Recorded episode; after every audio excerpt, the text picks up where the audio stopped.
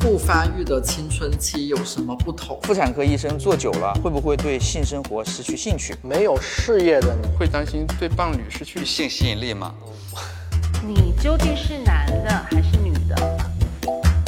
如果男人都像你这样，谁来保家卫国？我这样怎么了？我就不能保家卫国了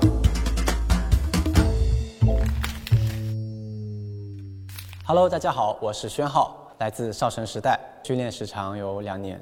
Hello，大家好，我叫白丁。Hello，大家好，我是何一俊，今年二十岁，来自嘉兴新月，练习时长两年。Hello，大家好，我叫徐胜姿，今年二十一岁，来自嘉兴新月。大家好，我叫梁志宁，今年十八岁，我是个人练习生。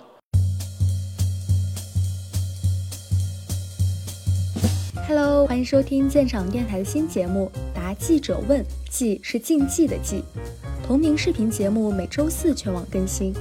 在这里，我们搜集问题，向大众认知里的非典型男性群体直接发问，试图戳破小心谨慎的公共讨论氛围。本期节目邀请到五位偶像练习生，从文艺界批评娘炮艺人，到整治饭圈文化的清朗行动，偶像行业一直处在舆论的风口浪尖。而行业里的练习生们现在怎么样了？他们如何看待自身职业？做唱跳 idol 真的只是在不务正业吗？一直没能出道的他们，生活又发生了怎样的变化？答记者问第四集，看偶像练习生直面尖锐质疑。第一个问题，干这行你是不是就想靠脸吃饭？我脸也不是那么靠得住，其实看也知道，就不是靠脸吃饭的。可能这段时间别人觉得你长得好看，然后会粉上你；过一段时间遇到一个比你更好看的，那可能你就被淘汰了，就不喜欢了。就靠脸吃饭的话，就只能很短暂的生命，很快就消失了。因为长得帅人太多了。对，哎，我要放开点儿，放开一点，再放开一点。第二个问题。不好好读书，不务正业，是因为家里有我能把这个问题先放到后边吗？咋就不务正业了呢？不好好读书，我还是挺好好读书的。对，人家宣浩已经大学毕业了。我从小就好好读书的，真的。我从一年级开始就各种补习班报满，然后家里也没有矿，只是有有一块比较小的一个田，就是 对我我我我奶我奶奶留下了一亩田。我想把这个唱歌跳舞作为我的饭碗，它就是我的正业啊。当时我小时候的梦想就是想当一个明星，我要给自己单独出了一本书，这本书的名字叫做《我想当明星》。当一个舞者，就是更多的可能是在发光体的旁边，因为我经历了很多，就是站在中心的旁边去表演，可能台下粉丝喊的都是中间那个人的名字，然后会更加的去羡慕站在中间那个位置。下一个问题是，为什么男偶像都长一个样子？长一个样子，又白又瘦又娘。我以前练泰拳的，还当过兵，就我这个很娘吗？又白又瘦，不是挺好的吗？瘦是为了要上镜，因为你上镜，整个人会再宽一点。只能说他温柔，温柔似水，一个像水一样的男子。其实对 idol 没有一个特别的定义，说你一定是要一个什么样的样子。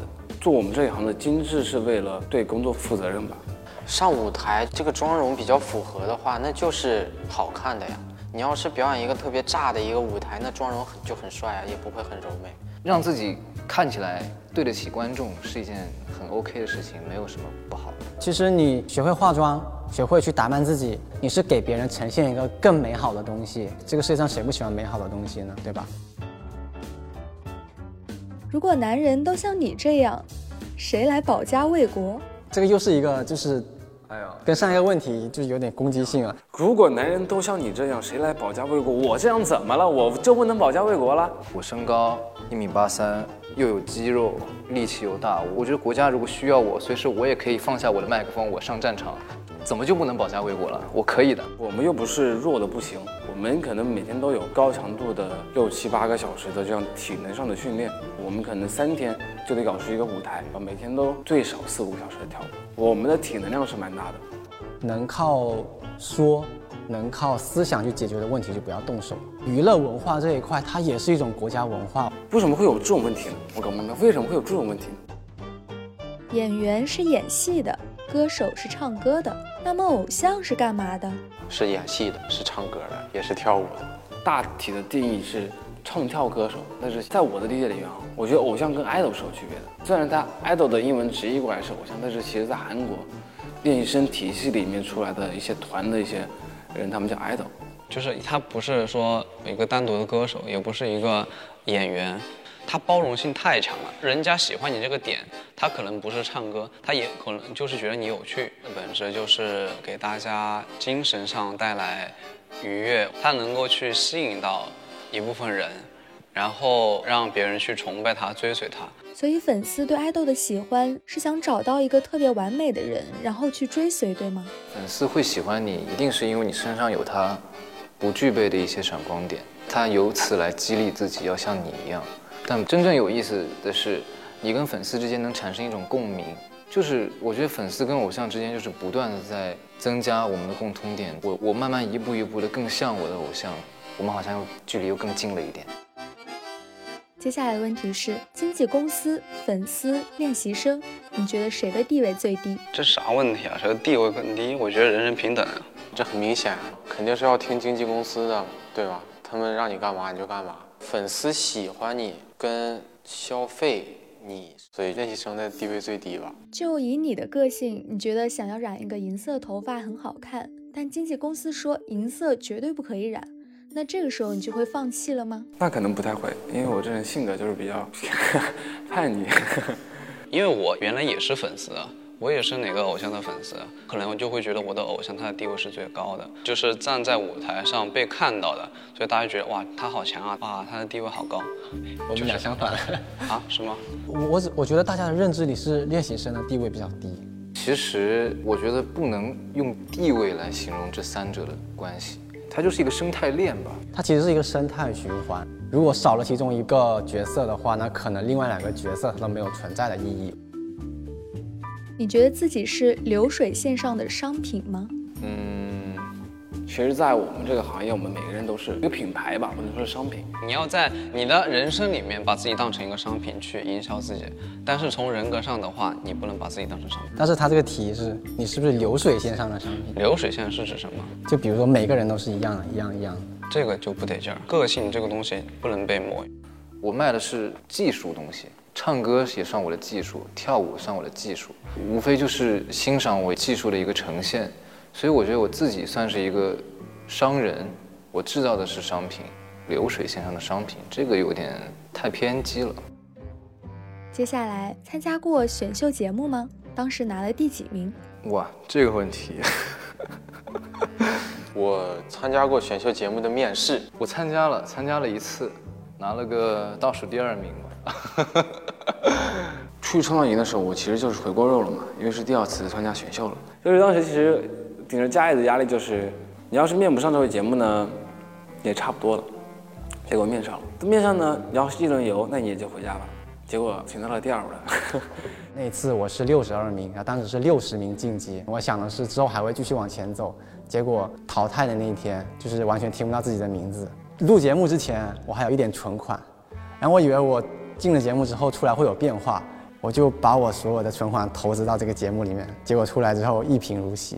参加那个节目之后，我最怕别人问的就是你拿了第几名。对，这个问题是你觉得自己能出道吗？假如能出道，又能火多久？我的妈呀！我觉得我自己现在说出道其实还早。我其实贼怕碰到这种问题。我碰到这个问题的时候，我就会审视自己，审视自己的感觉，我就会觉得不舒服，就怀疑自己是不是真的适合做这一行，真的能够继续走下去。最终有一个目标，就是让所有的亲戚朋友们都觉得我是在干正事，因为我们是潮汕那边嘛，然后大家可能就会觉得你长大了，你要给家里人去带回去什么。我爸也一直说让我挣钱，然后回去给他盖房子，但是。对，每一年都没有完成这个 KPI。那你觉得自己这两年的变化是什么？变化，变得不自信了。嗯，其实每天都在想，说每天这么练习，然后去教课去挣钱，但是这条路也不确定能不能走出来，也没有人去告诉你走这条路是不是对的。只喜欢被很多人喜欢的感觉，那你没必要做练习生啊，对吧？你做个短视频什么的也会有很多人喜欢你。是因为你真的很喜欢这个东西吗？对，因为我真的是很喜欢在舞台上表演的那种感觉。我最近其实有在想搞个副业，我想做一个衣服的牌子。你这是在给自己想退路吗？不是想退路啊，就是其实我做这行三年了，我还没有赚到过什么钱，但是我觉得我可以搞一个能够维持我现在的一些生活的一些东西。我到现在还向家里人要钱，其实我已经特别不好意思，就无敌不好意思，就非常不好意思。我觉得我也得想一些能够维持、坚持、继续追逐自己梦想的一些办法吧。出道其实不是特别的难，但有可能你刚出道你就失业了。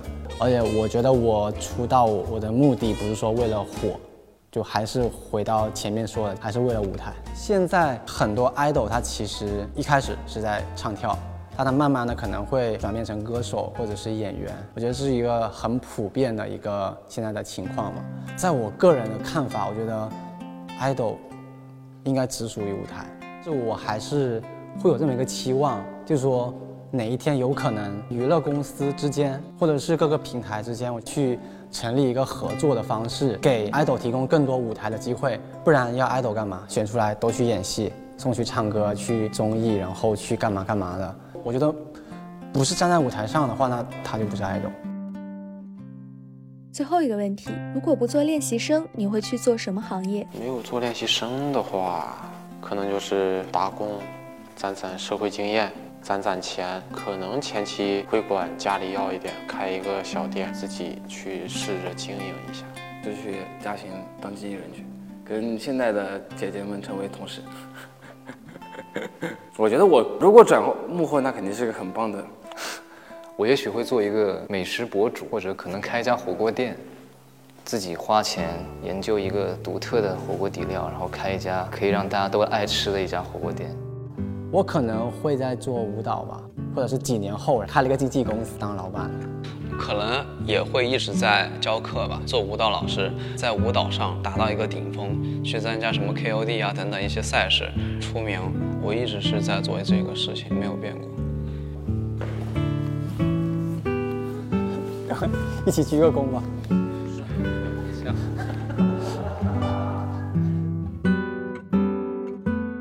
感谢你的收听，你可以在微信、微博、B 站、YouTube 搜索“建厂”关注我们，发掘更多真实故事。